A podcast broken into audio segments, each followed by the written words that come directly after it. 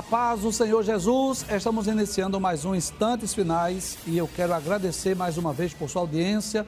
A você que é aqui do Recife, da região metropolitana, a você que é da Zona da Mata, Norte ou Sul, a você do Agreste, você do Sertão aqui do estado de Pernambuco e também a você de outros estados do Brasil, principalmente a você que está em outros países, talvez até em outros continentes e acompanha a nossa programação pelo YouTube, pelo aplicativo Rede Brasil TV ou também pelo site www.iadpeplay.org.br. Que Deus te abençoe e que as bênçãos de Deus continuem sendo derramadas sobre você e sobre a sua família. O nosso desejo é que não só os instantes finais, mas toda a programação da Rede Brasil seja de bênção para você e para seus familiares. Lembrando que se você quer entrar em contato conosco, você deseja enviar a sua mensagem, a sua pergunta, a sua crítica, a sua opinião, enfim, fique à vontade. O número é o 994661010 e eu gostaria de dizer que a sua opinião é muito importante para nós. É através do seu comentário, é através da sua sugestão, da sua opinião, que nós, não só eu, mas a produção do programa, estamos procurando melhorar cada dia os instantes finais. E eu gostaria de dizer mais uma vez, né? Às vezes a pessoa manda uma mensagem dizendo, professor, é, desculpe o incômodo, mas eu estou com uma dúvida. Não, isso não é incômodo, você está nos ajudando, né? E talvez a sua dúvida, talvez a sua pergunta, seja a pergunta de outros telespectadores que por alguma razão não quer ou não pode enviar a mensagem, você vai estar ajudando, enriquecendo o nosso programa, né? Então, se você deseja entrar em contato conosco, anote aí o número do WhatsApp, está aparecendo na sua tela, 994661010. Se você é um telespectador assíduo, se você é um aluno que está sempre presente na nossa aula de escatologia no lar, você está acompanhando a sequência do nosso programa. Você sabe que nós estamos há meses já estudando o livro do Apocalipse e já estamos concluindo o capítulo de número 18. Nós, na realidade, estamos tratando desse tema que fala sobre a queda de Babilônia. Claro que eu quero relembrar mais uma vez. São dois capítulos destinados a esse tema. Traz a tela, por favor. Sendo que no capítulo 17 trata da queda da Babilônia religiosa, aquela visão da mulher é, prostituta montada sobre a besta, você deve lembrar.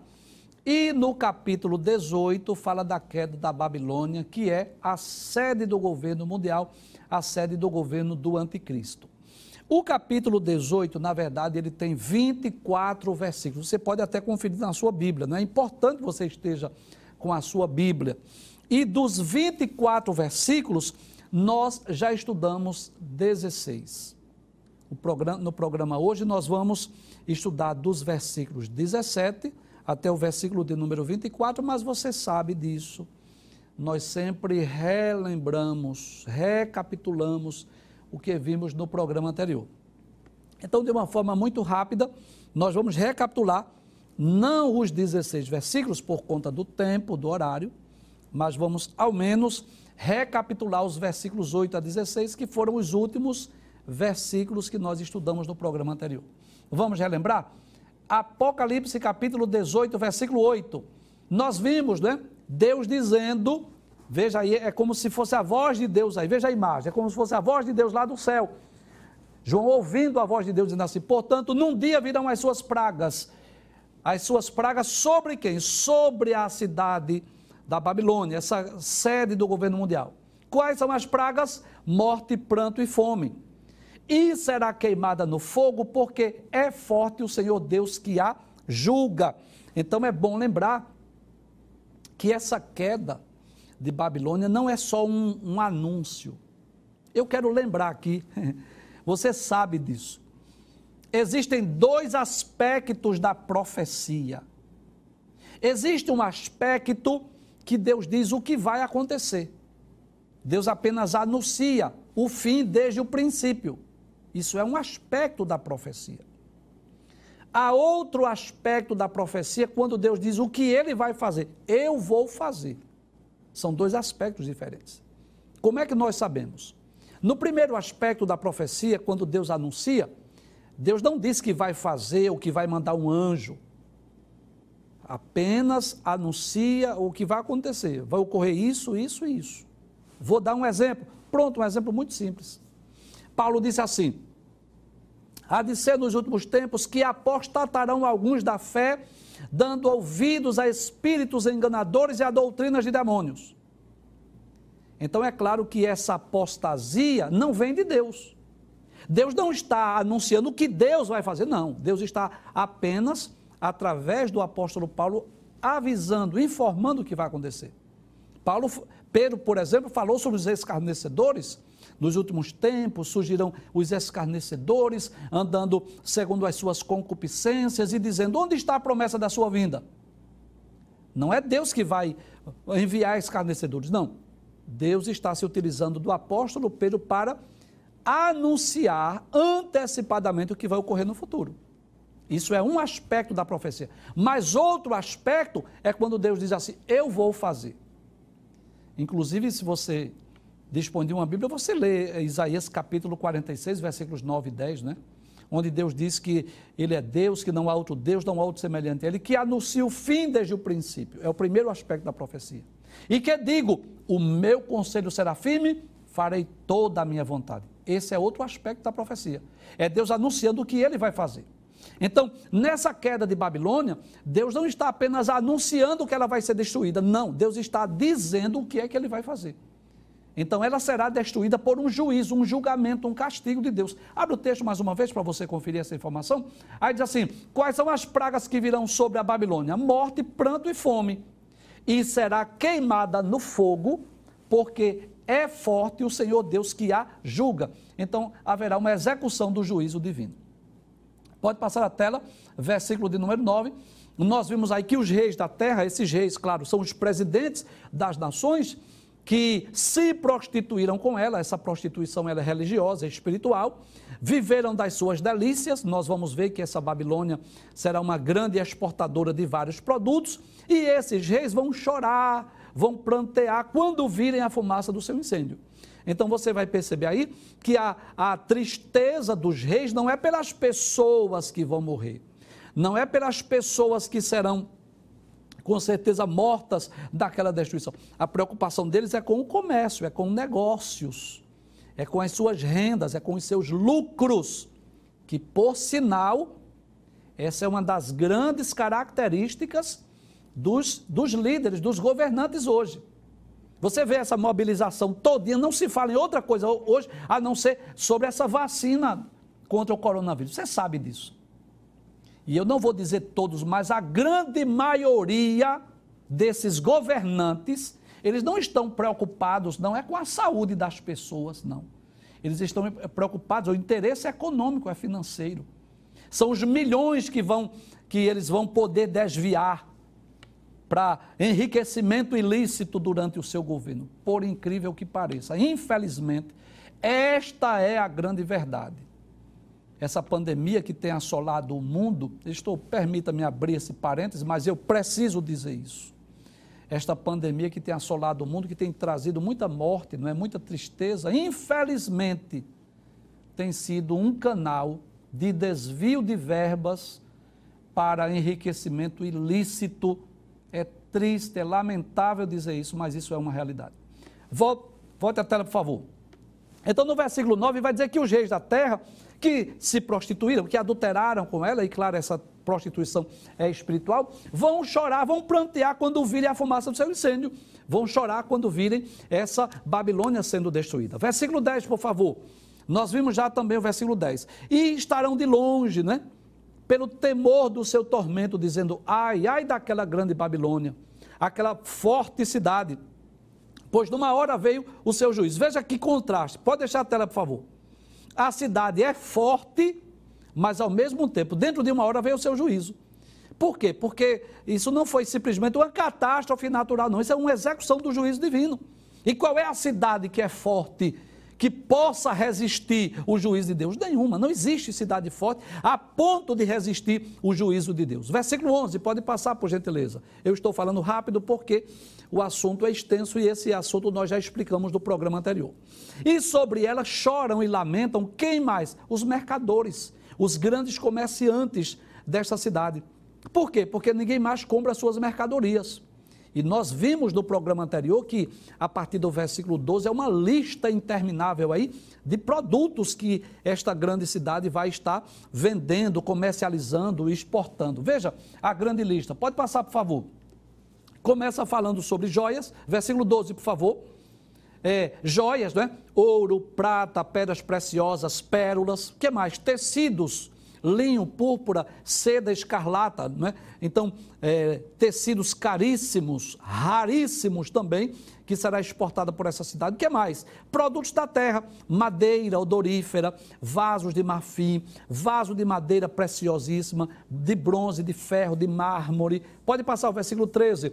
Cinamomo, que é uma espécie de uma árvore é, cuja madeira é muito, muito valiosa. O cardan cardamomo, desculpe, é uma espécie de gengibre, é um fruto da terra. Vários tipos de perfume, né? Perfume, mirra, incenso. O que mais? Produtos da terra: vinho, azeite, flor de farinha, trigo. O que mais? Animais, calvaga, cavalgaduras são animais de montaria, né? Ovelhas, mercadorias de cavalos, né?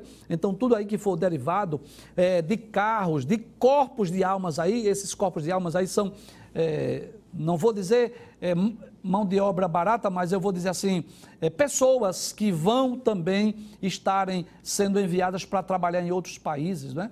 É, intercâmbio também de pessoas para estarem trabalhando. Pode passar o versículo 14.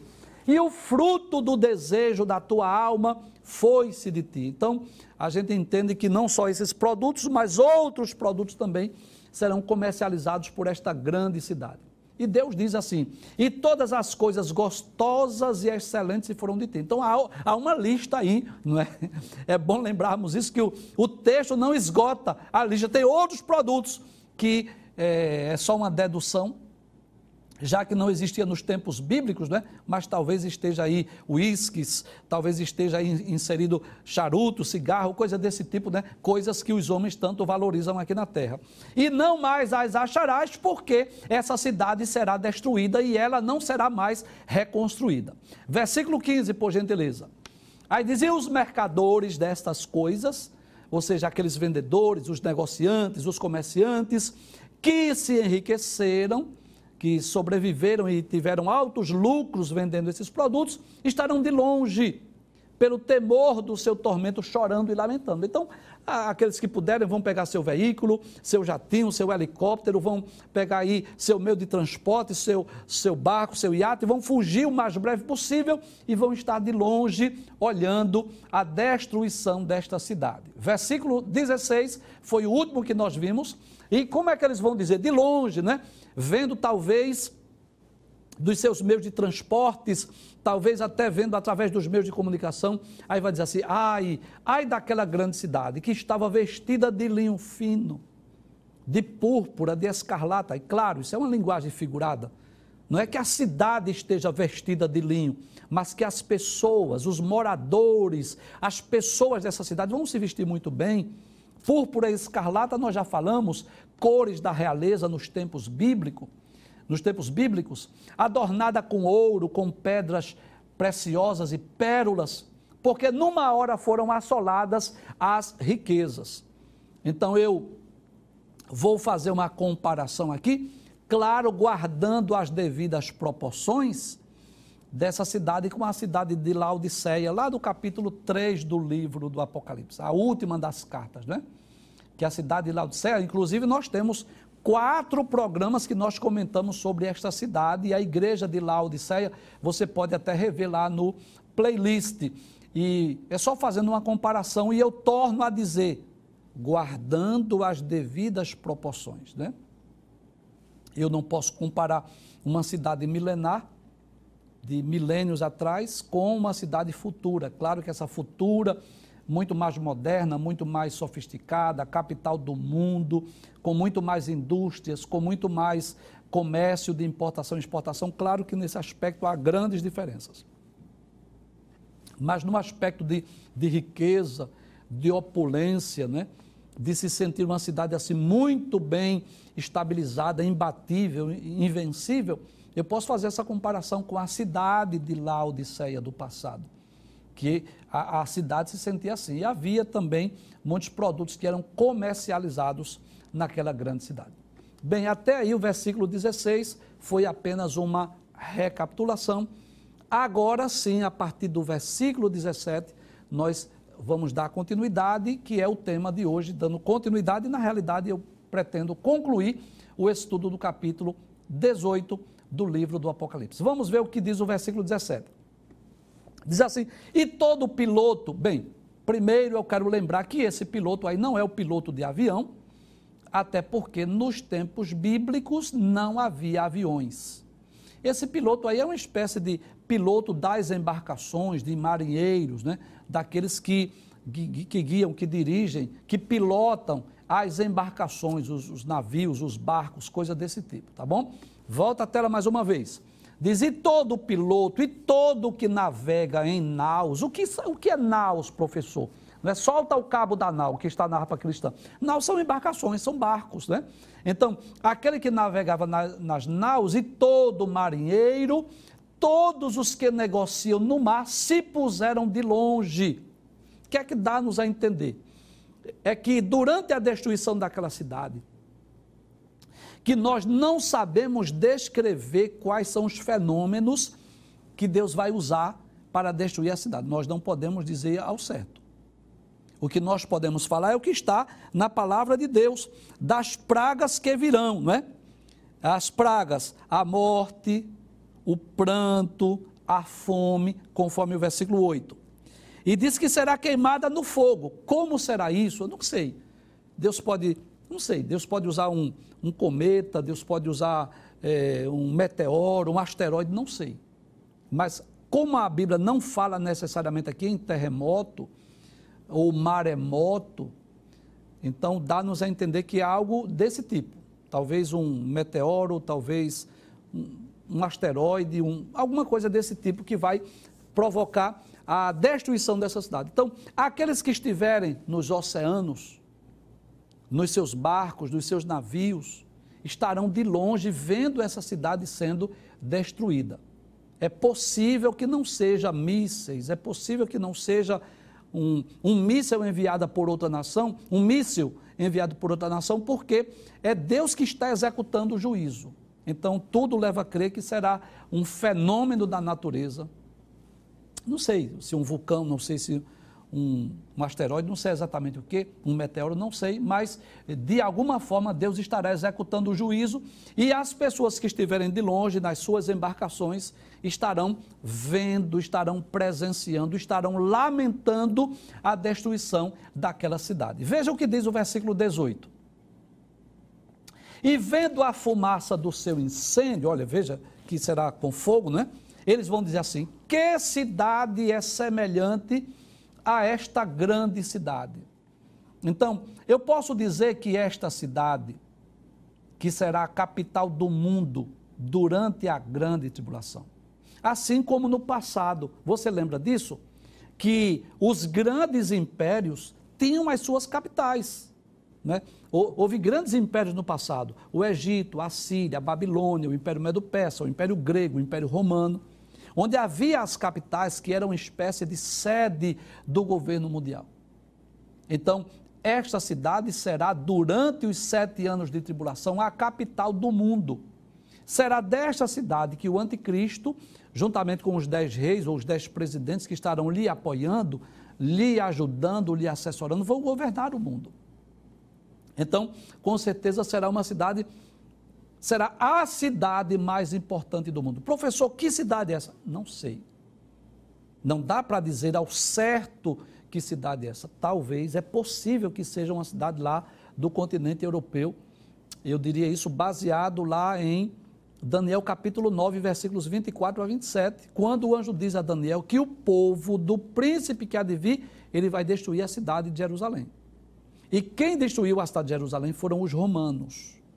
Então é possível que seja lá naquela região da Europa, mas eu não posso aqui de forma alguma dizer qual é o país. Uma certeza eu tenho, que quem estiver aqui na terra durante o período sombrio da grande tribulação, vai saber sim qual será essa sede do governo mundial, de onde este líder maior, esse líder político, que vai agir na terra segundo a eficácia de Satanás, irá dominar, irá governar o mundo. Então, essa, essa cidade, ela vai, vai ser uma cidade muito importante, pode trazer a tela por enquanto, muito importante comercialmente falando, economicamente falando, politicamente falando, porque será sede do governo mundial. É de lá que vai sair as normas, as diretrizes, os planos de governo. É de lá que vai sair todas as normas, as diretrizes para a, a implantação de um governo mundial. Nós estamos vivendo nessa época que nós chamamos de essa plataforma da ascensão do governo mundial que ela está sendo montada. O mundo está sendo preparado para isso. E não é de hoje, já há, há, décadas, talvez até há séculos, que o mundo esteja sendo preparado para isso. Estamos caminhando para uma moeda única. Tudo nos leva a crer que será uma moeda virtual. Estamos caminhando para uma religião única. Estamos caminhando para a implantação de um governo único que possa governar, que possa dominar o mundo no futuro. E, com certeza, esse líder mundial vai precisar de uma sede do governo, vai precisar de uma cidade onde ele possa estabelecer, onde ele possa implantar ali a, a sua equipe, onde ele possa fazer as suas reuniões, tomarem as decisões e traçar metas, diretrizes para ser implantado no mundo esse governo. Mais uma vez, o versículo 18, né? Então, as pessoas estarão das suas embarcações vendo a fumaça, a destruição, e vão dizer assim: que cidade é semelhante, semelhante a esta grande cidade? Então, a cidade será grande, mas claro que não vai resistir ao julgamento divino. Versículo 19, veja o que diz, pode passar. E eles vão dizer assim: e vão lançar pó sobre a cabeça. O que vem a ser esse lançar pó sobre a cabeça. Na realidade, isso nas páginas da Bíblia, pode trazer a tela, lançar o pó sobre a cabeça, é um sinal de luto, de tristeza, de angústia profunda. Nós vamos ver isso é, pelo menos em dois textos na Bíblia. Pelo menos dois textos eu quero citar. O primeiro é lá no livro de Josué. Muito importante que você esteja com a sua Bíblia capítulo de número 7, naquela ocasião em que os israelitas foram derrotados né, na cidade de Ai. Aí no capítulo 7, versículo de número 6, diz assim: Então Josué rasgou as suas vestes e se prostrou em terra sobre o seu rosto perante a arca do Senhor até a tarde. Ele e os anciãos de Israel, e deitaram pó sobre as suas cabeças. Então, deitar pó aqui fala da tristeza profunda, da angústia, da amargura da alma. Lá no livro das Lamentações de Jeremias, eu amo este livro. São apenas cinco capítulos, né? É, na realidade, é um livro de que fala de tristeza, né? É uma espécie de cântico fúnebre mas eu gosto desse livro por, pelo fato de ele ser um acróstico, pelo fato de ser um livro poético, não é mais poético do que profético, e pelo fato de, nesse livro das Lamentações, Jeremias não só anunciar o que foi que ocorreu com, com o povo judeu, com a, com a cidade de Jerusalém, mas, acima de tudo, falar sobre a misericórdia de Deus que está pronto para restaurar o seu povo. Então, lá no livro de Lamentações, no capítulo de número 2 e o versículo de número 10, diz assim: Então, sentados na terra, silenciosos, os anciãos da filha de Sião, ele está falando aqui do pranto em Jerusalém após a invasão estrangeira por Nabucodonosor. Lançam pó sobre a sua cabeça, cingiram panos de saco Então, essa expressão lançar pó sobre a cabeça, desde os tempos bíblicos, fala exatamente de tristeza, de angústia, de amargura da alma por causa da destruição. Volta ao texto mais uma vez. Então, lançaram pó sobre a cabeça e clamaram, choraram, chorando e lamentando, né? Então, com tristeza profunda. O que é que eles vão dizer? Ai, ai daquela grande cidade, na qual todos os que tinham naus, naus aí são embarcações, né? navios, no mar, se enriqueceram em razão da sua opulência. Nós já dissemos aí a grande variedade de produtos que, que serão vendidos dessa cidade.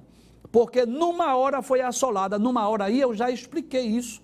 Não significa dizer necessariamente em 60 minutos mas assim de uma forma muito rápida, de uma forma repentina, veio o juízo, veio o julgamento sobre essa cidade. Versículo de número 20, pode passar. Agora, que coisa interessante, né? Eu quero propositalmente pedir para voltar ao versículo 19. Veja que coisa interessante. O que é que haverá na terra? Choro, pranto, lágrimas, gemido. Veja, lançaram pó sobre a cabeça, clamaram, chorando, lamentando, né? E dizendo, ai, daquela grande cidade. Mas no céu, pode passar o versículo 20, qual é, o que é que vai haver no céu? Alegria. Veja que contraste. Alegra-te sobre ela, ó céu. E vós, santos apóstolos e profetas. Por quê? Porque já Deus julgou a vossa causa quanto a ela. Então, Traz a tela, por gentileza. É claro que essa é uma imagem meramente ilustrativa do trono de Deus, né? É claro que não há pintor nem escultor que possa descrever como é o trono de Deus, é claro que não, mas é só para nós termos uma ideia. Mas enquanto aqui na terra houver choro, pranto, lágrimas gemido, no céu haverá gozo e alegria.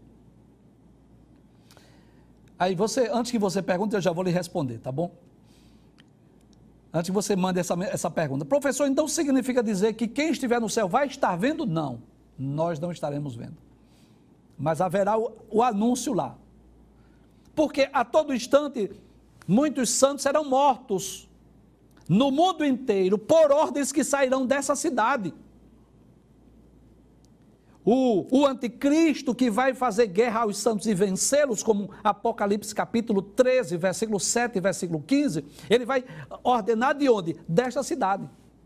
É desta cidade que ele vai dizer assim: persiga, mande prender, mande matar, mande confiscar os bens, é, é, destrua esses cristãos, destrua os seus templos, proíba as, as reuniões deles, massacre, enfim, vai ordenar que os cristãos sejam perseguidos, sejam torturados, sejam mortos.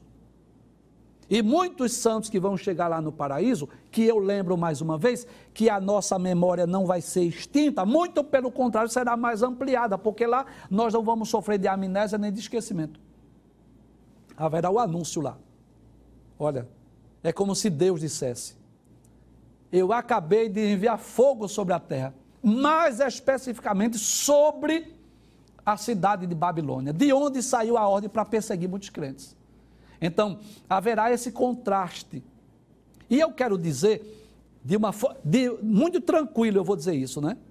Que durante a grande tribulação, vai haver isso durante os sete anos. Durante os sete anos de tribulação, é isso que vai ocorrer. Na terra, tristeza, choro, pranto, lágrima, não só sobre a destruição de Babilônia, os sete anos de tribulação, mas no céu, gozo, alegria, não é? vitória. Volta o texto mais uma vez, versículo 20. Alegra-te sobre ela, ó céu. E claro que o céu aí, Deus não está se referindo às nuvens, não está se referindo a espaço, não, está se referindo a pessoas, aos crentes que foram mortos aqui. Inclusive, deixa eu ler um texto aqui, Deixa eu ler um texto aqui que eu já li tanto esse texto, mas eu vou dizer como Paulo, eu não me canso de dizer-vos as mesmas palavras, porque é segurança para vós. Capítulo 6, versículos 9 e 10. Observe que os mártires da grande tribulação vão pedir a Deus que castigue os inimigos. Capítulo 6, versículo 9 e 10. E havendo aberto o quinto selo, vi debaixo do altar as almas dos que foram mortos por amor da palavra de Deus e por amor do testemunho que deram. E clamavam com grande voz, dizendo: Até quando, ó verdadeiro e santo dominador, não julgas e vingas o, o nosso sangue dos que habitam sobre a terra? É como se Deus estivesse dizendo a esse grupo e a outros que foram mortos: Olha, eu acabei de punir, acabei de castigar, mandei juízo agora sobre a terra. E isso será motivo de alegria lá no céu, porque o céu não, não existe o sentimento de vingança. Quero deixar bem claro. Professor, o senhor está dizendo que no céu vai ter o sentimento de vingança? Não. Mas vai haver um sentimento de justiça. Quais são os sentimentos que vão predominar no céu? Alegria, justiça, né? Então, é, e amor. São, são os três sentimentos que vão predominar no céu: gozo, alegria inefável, justiça, porque Deus fará justiça, e o amor, que é o amor ágape, o amor de Deus. Versículo de número 21, veja o que diz. Eu já li esse texto no programa anterior, para dizer que essa destruição lá de, de, de, Babilônia, dessa cidade, dessa capital do, do governo mundial, será algo muito rápido, não será um, uma destruição lenta. Veja que o texto diz: e um forte anjo levantou uma pedra como uma grande mol, é, uma grande mol é uma pedra de moinho, e lançou no mar, dizendo: Ali você sabe disso. Você sabe que atirando uma, uma pedra ao mar, ela vai afundar, você sabe disso. Imagina uma grande pedra, como uma grande pedra de moinho. E quando o anjo lança aquela, aquela pedra sobre o mar, que aquela pedra rapidamente afunda, aí o anjo diz assim: com igual ímpeto será lançada a Babilônia, aquela grande cidade, e não será jamais achada. Que coisa interessante, pode trazer a tela. Então, juízo, o castigo de Deus, é algo definitivo, que ninguém mais poderá é, reconstruir aquela cidade. É como se ela fosse destruída para sempre, de uma vez por todas. O juízo, o julgamento de Deus sobre aquela cidade. Inclusive, o texto diz que o sofrimento dela veio uma hora, como se fosse algo muito rápido, muito repentino, que virá sobre a grande Babilônia. Versículo 22, pode passar o texto, por favor. Versículo 22 assim: E em ti não se ouvirá mais a voz de arpistas. E aí, esta imagem, claro, uma, uma imagem meramente ilustrativa, que mostra aí um, uma espécie de uma orquestra, onde estão aí os instrumentos musicais. Que música fala de alegria, não é? Quando o texto diz que não vai se ouvir mais a voz de arpistas, de músicos, de flauteiros, de tromba, trombeteiros e de nenhum, arti, de nenhum artífice. Deixa eu falar logo sobre os instrumentos musicais. É que não haverá mais festa, não haverá mais alegria nesta cidade. Depois da destruição não, vi, não haverá mais. Então, os tocadores, os músicos das grandes orquestras não vão mais tocar nessa cidade. Não só isso, o texto continua dizendo: nenhum artífice de alguma de arte alguma se achará mais em ti. Não haverá mais trabalhadores, empresas, indústrias. Trabalhadores não terá mais essa cidade. E ruído de mó em ti não se ouvirá mais. O mó aí, claro, falando uma linguagem dos tempos bíblicos, uma é, pedra de moinho, porque no passado os homens trabalhavam com moinho. Mas eu posso, contextualizando, dizer assim: não haverá mais fábrica, não haverá mais indústria, não haverá mais comércio, não haverá mais dança, não haverá mais festa nessa cidade. Volta, passe o texto mais uma vez, o versículo seguinte, pode continuar. Que a ideia é a mesma. E luz de candeia não luzirá mais em ti. É claro, é lógico e é evidente que você entende isso. Eu preciso contextualizar. Nos tempos bíblicos, o que é que iluminava uma cidade? A luz da candeia, uma espécie de um candeeiro. É claro que hoje as, as cidades modernas e sofisticadas, por luminárias é, muito modernas e sofisticadas. Então, é, não haverá mais luz, não haverá mais energia, não haverá mais é, lâmpadas nesta cidade para poder iluminar. Quando o texto diz, e voz de esposo e de esposa, não mais em ti se ouvirá, está dizendo assim, não vai ter mais festa de casamento, as pessoas não terão mais alegria de estarem é, se unindo através dos laços do casamento, não haverá mais, não haverá mais festa. Porque os teus mercadores, opa, é aí que eu quero dar ênfase. que. Pode trazer a tela, por gentileza. Deste período tribulacional, eu sou sincero em dizer a você. Talvez eu esteja até sendo repetitivo em falar tanto do juízo de Deus, mas é porque o texto bíblico mostra isso. Veja que eu não estou criando nem inventando nada, é só, é só eu estou só explicando o que está na Bíblia. Né? Eu já falei isso várias vezes. Porque quando você estuda os capítulos 6 até o capítulo 18 do Apocalipse, é, é muita destruição, é muito juízo, é muito julgamento. E não é apenas o professor Givanildo que quer falar nesse tema, é a Bíblia que fala e eu estou só explicando o que está na Bíblia. Então, talvez você esteja perguntando, mas meu Deus, por que Deus vai derramar esse juízo? Por que Deus vai julgar, punir, castigar essa cidade? Eu vou lhe dar três motivos pela Bíblia, pelos textos bíblicos, versículos 23 e 24. Volta ao texto 23, versículo 23. Então não haverá luz, não haverá energia, não haverá casamento, não, não haverá mais festa nessa cidade. Aí por que, professor? Primeiro, porque os teus mercadores eram grandes, da, os grandes da terra. Então veja, primeiro, os mercadores, os comerciantes, eu já disse aqui no programa anterior que não tem problema nenhum de comprar e vender, de importar ou exportar. Mas o problema está quando o homem se sente autossuficiente quando eles se sentem que eles são capazes de fazer tudo isento de Deus. Quando Deus ele é excluído da história da humanidade. Observe o texto que diz: os teus mercadores eram os grandes da terra. Observe. Então o grande não era Deus, eles não se sentiam dependentes de Deus, eles achavam que eram ricos por causa da sua própria inteligência ou sabedoria esquecendo que toda a riqueza da terra, quer seja prata, quer seja ouro, quer seja produtos da terra, quer seja fruto, quer seja animais, tudo provém de Deus. Olha o que o texto diz: porque todas as nações foram enganadas pelas tuas feitiçarias. Primeiro pecado, qual é? É o, o, os homens, os moradores dessa cidade, se sentirem assim, grandes, independentes de Deus. Eles não, não reconheceram que era Deus que dava toda a riqueza. Segundo pecado, todas as nações, observe, não é só a capital, não é só a Babilônia, toda a terra foram enganadas pelas tuas feitiçarias. O que é feitiçaria aí? Feitiçaria é os seus falsos ensinos, suas falsas religiões, suas falsas crenças. Então, que coisa interessante. Os servos de Deus durante o período tribulacional, serão perseguidos e mortos. E o que é que vai ser difundido? Heresias, falsos ensinos, feitiçarias. Não sou eu, não é a Bíblia que está dizendo. As feitiçarias que com certeza vão influenciar a humanidade. Infelizmente. Mas é, é isso que a Bíblia mostra, não é? Que o, o mundo estará, já está em trevas, porque a Bíblia diz que o mundo jaz no maligno, e durante a grande tribulação, aí é que vai haver trevas mesmo, porque Satanás e seus demônios estarão na terra. Finalmente, o último versículo, versículo 24.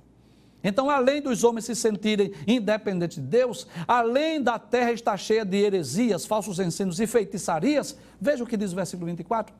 E nela, nela aqui, na Babilônia, se achou o quê? O sangue dos profetas o sangue dos santos e de todos os que foram mortos na terra. Então, em outras palavras, Deus está dizendo, traga a tela, por favor, que essa cidade, ela será responsável pela morte dos profetas, dos santos e dos que foram mortos na terra. Isso por causa da grande perseguição que sobrevirá aos santos que estiverem na terra durante o período tribulacional, durante os sete anos de tribulação. É por essa razão que no período da grande tribulação, Deus estará executando, exercendo juízo sobre essa cidade denominada de Babilônia.